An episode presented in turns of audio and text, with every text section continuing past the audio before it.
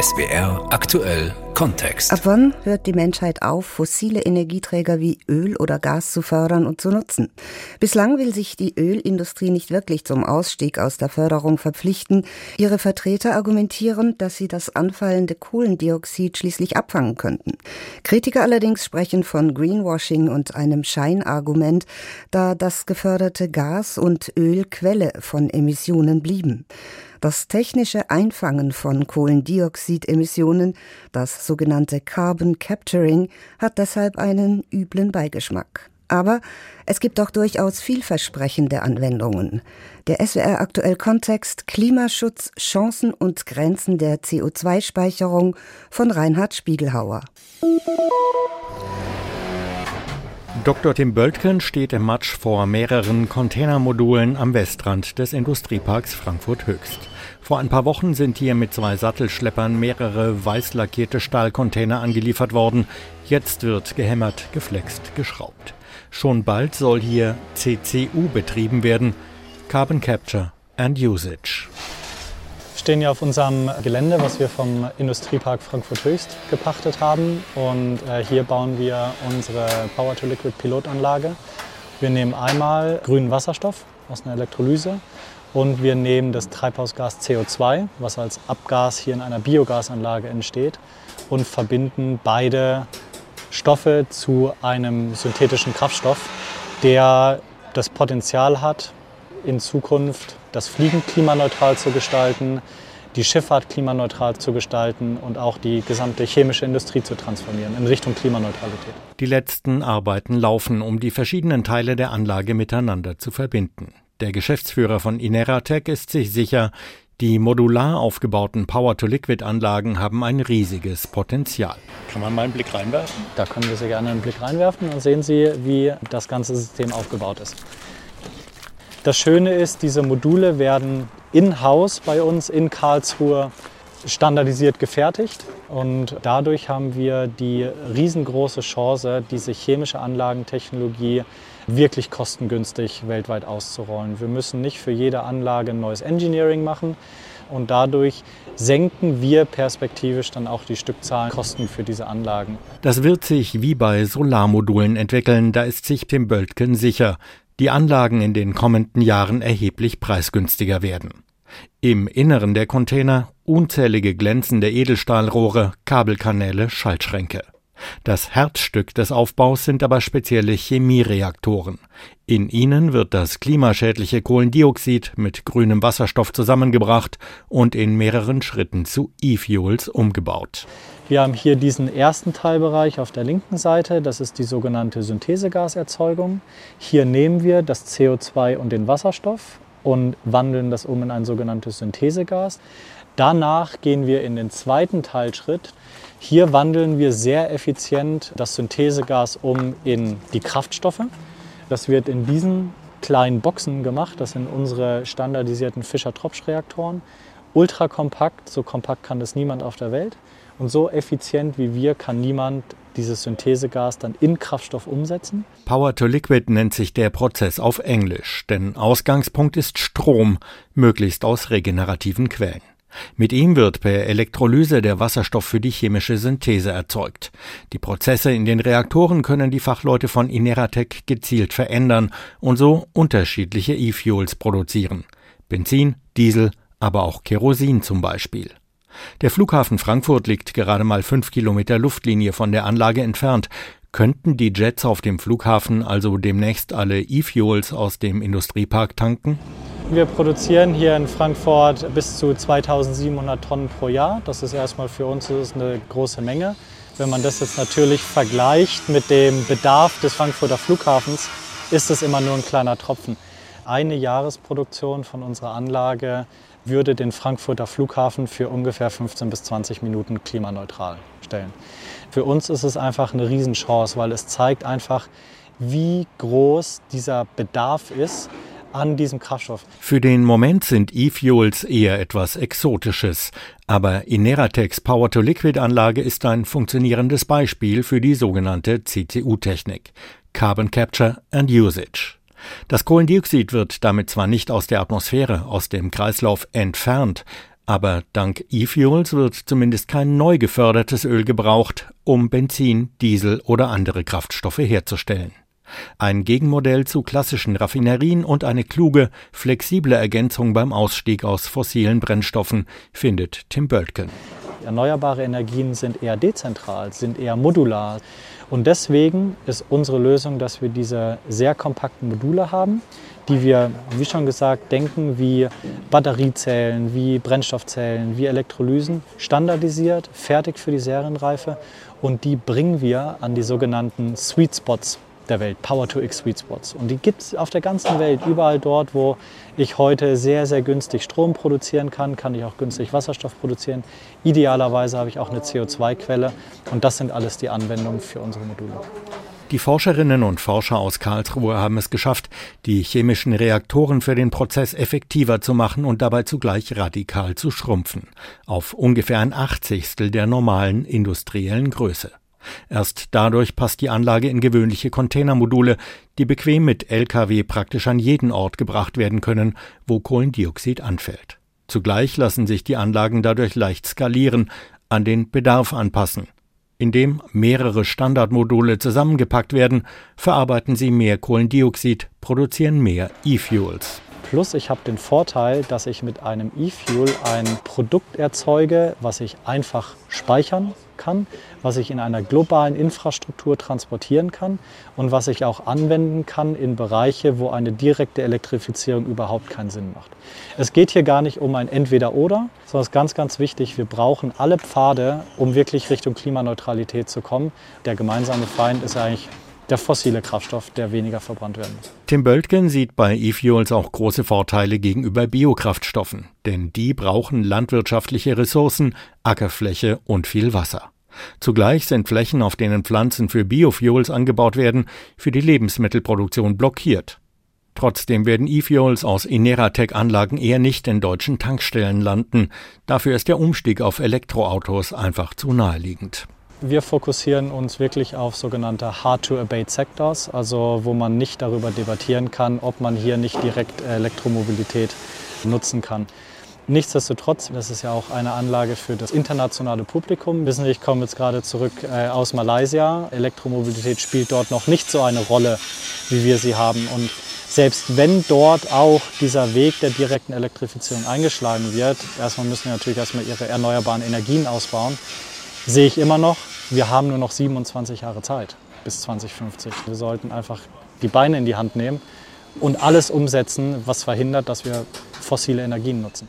Wenn die letzten Schraubverbindungen festgezogen sind, die letzten Kabel angeschlossen, wenn die Pilotanlage in höchstem Betrieb ist, dann soll sie auch eine Art Power-to-Liquid-Musterhaus sein. Neben den eigentlichen Technikcontainern entsteht dafür ein wohl doppelt so großes Besucherzentrum, in dem sich dann potenzielle Käufer aus aller Welt über die CCU-Technik informieren können. CCS, Carbon Capture and Storage, ist 75 Kilometer südlich das Thema, nahe dem Neckarufer in Heidelberg. Hier steht die neu gebaute Firmenzentrale eines Weltkonzerns, den viele vor allem als Zementhersteller kennen. Heidelberg Materials. Die Eingangshalle ist beeindruckend. 30 mal 30 Meter Grundfläche, drei Stockwerke hoch. In der Fassade ist viel Glas verbaut. Das lässt die geschwungenen Betonstützstrukturen filigran aussehen. Der Konzern selbst nennt das Gebäude einen Showroom für Beton und B nennt damit auch das Problem.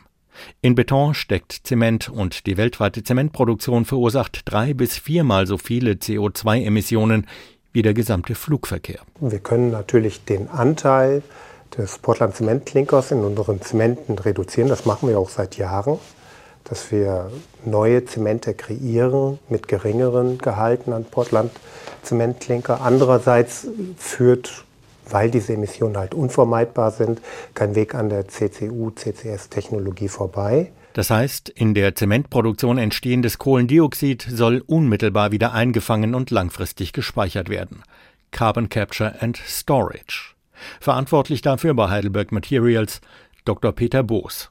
In einem Konferenzraum präsentiert er die Pläne des Unternehmens. In unserem norwegischen Zementwerk Brevik werden wir die Amintechnologie anwenden. Das bedeutet dass der Abgasstrom in Kontakt gebracht wird mit einer Aminlösung.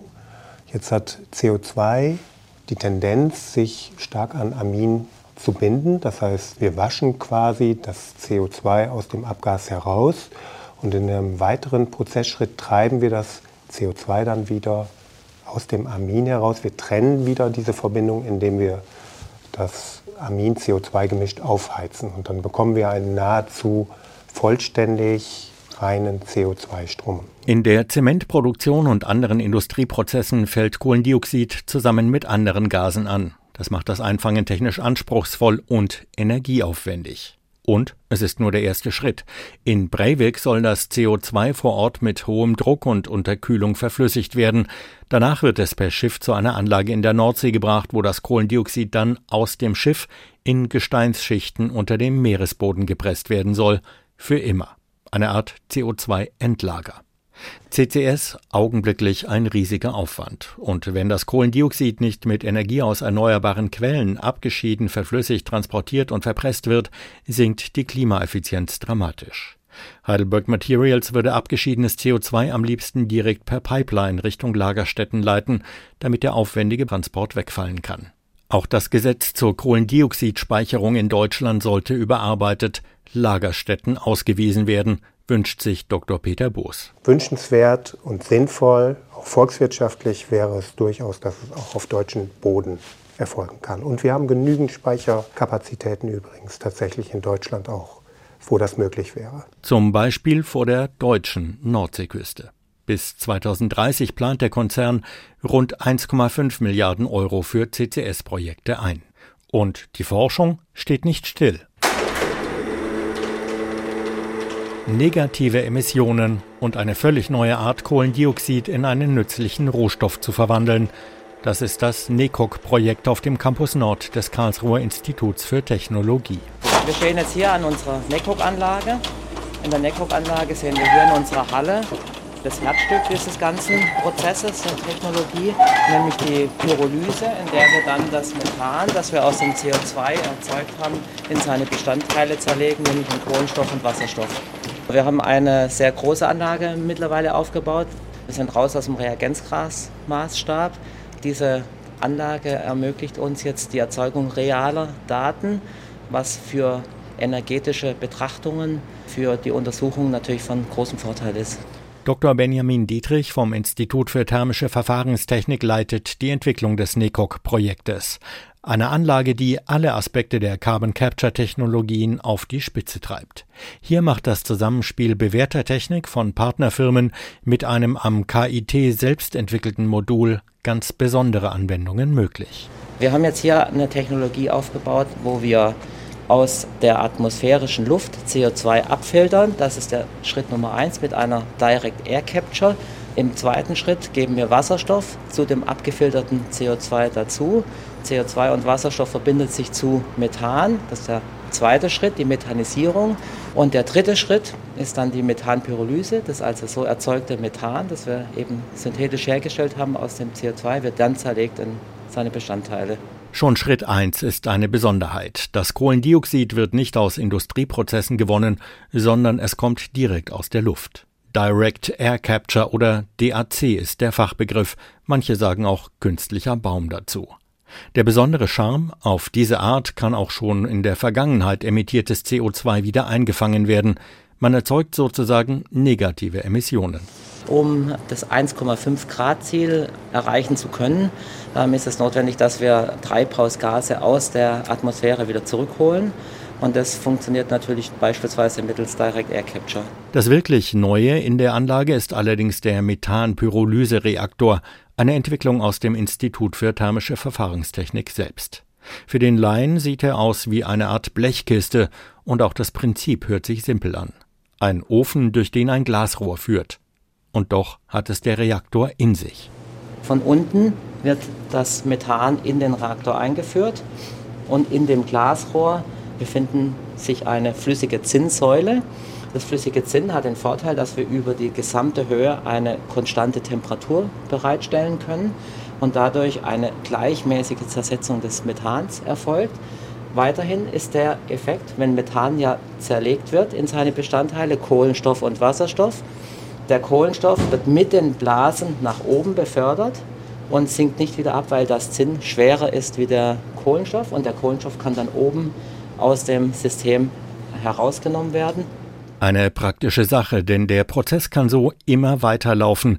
Der Kohlenstoff als Feststoff könnte im Prinzip unproblematisch gespeichert werden, jedenfalls viel leichter als CO2 im Boden zu verpressen. Aber tatsächlich ist reiner Kohlenstoff sogar ein wertvoller Rohstoff. Seine direkte Gewinnung aus dem atmosphärischen Kohlendioxid sei der eigentliche Clou des Verfahrens, sagt Dietrich. CCS bedeutet ja, dass Kohlendioxid aus der Luft abscheiden und dann im Boden verpressen. Unser Ansatz ist genau entgegen. Wir sagen, warum das CO2 in den Boden verpressen und es ist für weitere Anwendungen verloren. Und mit unserem Prozess erzeugen wir ein sinnvolles Produkt. Warum sinnvoll? Kohlenstoff wird aktuell hauptsächlich aus fossilen Quellen hergestellt, zum Beispiel Erdöl. Und dabei entstehen enorme Mengen an CO2. Autoreifen bestehen zu einem Drittel aus Kohlenstoff. Er macht sie langlebiger. Aber auch in Zahnbürsten oder Outdoor-Bekleidung steckt der Rohstoff, den die Nekok-Anlage aus Luft und erneuerbaren Energien produziert. Wenn wir tatsächlich die Förderung fossiler Brennstoffe massiv drosseln oder sogar ganz aussteigen, dann könnte das Nekok aushelfen und den für die Industrie wichtigen Kohlenstoff liefern. Allerdings, die Forschungsanlage produziert im Moment nur knapp 400 Kilogramm pro Jahr. Die chemische Industrie alleine in Deutschland verbraucht laut Forschungsministerium aber rund 20 Millionen Tonnen pro Jahr. Unsere Anlage sehe ich so, dass wir damit allein nicht den Klimawandel stoppen können, aber ich schätze sie als ein großes Puzzleteil für den Kampf gegen den Klimawandel. Warum? Weil nämlich unsere Anlage sehr anpassungsfähig ist. Die NECOG-Anlage ist modular aufgebaut, transportabel. Auch hier könnten mehrere Module nebeneinander arbeiten und natürlich könnte auch CO2 aus Industrieprozessen verwendet werden. Benjamin Dietrich und sein Team wollen die Anlage im nächsten Schritt noch effizienter machen. Die Module werden zurzeit weiterentwickelt. Modul 1 und 2, also die Direct Air Capture und die Methanisierung, die werden aktuell angepasst und die äh, Methanpyrolyse, der dritte Schritt, sind wir auch im Scale-up-Modus. Da überlegen wir, wie wir größer werden. Bedeutet weitere Forschungsprojekte.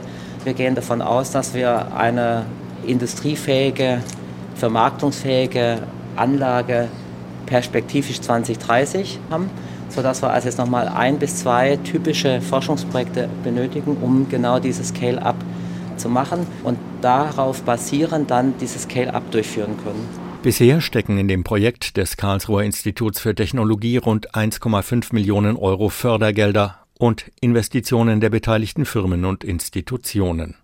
Die Pilotanlage ist prämiert. Die Forscherinnen und Forscher sind mit dem Gips-Schüle-Forschungspreis 2023 ausgezeichnet worden. Damit es nun aber weitergehen kann, das Upscaling gelingt, brauchen sie Geld für drei weitere Forschungs- und Entwicklungsjahre. Sie hoffen, dass die Probleme mit dem Bundeshaushalt nicht das Ende ihrer Arbeit bedeuten, dass sich der Hallenrollo nicht für immer schließt. Das war SWR aktuell Kontext Klimaschutz, Chancen und Grenzen der CO2-Speicherung von Reinhard Spiegelhauer.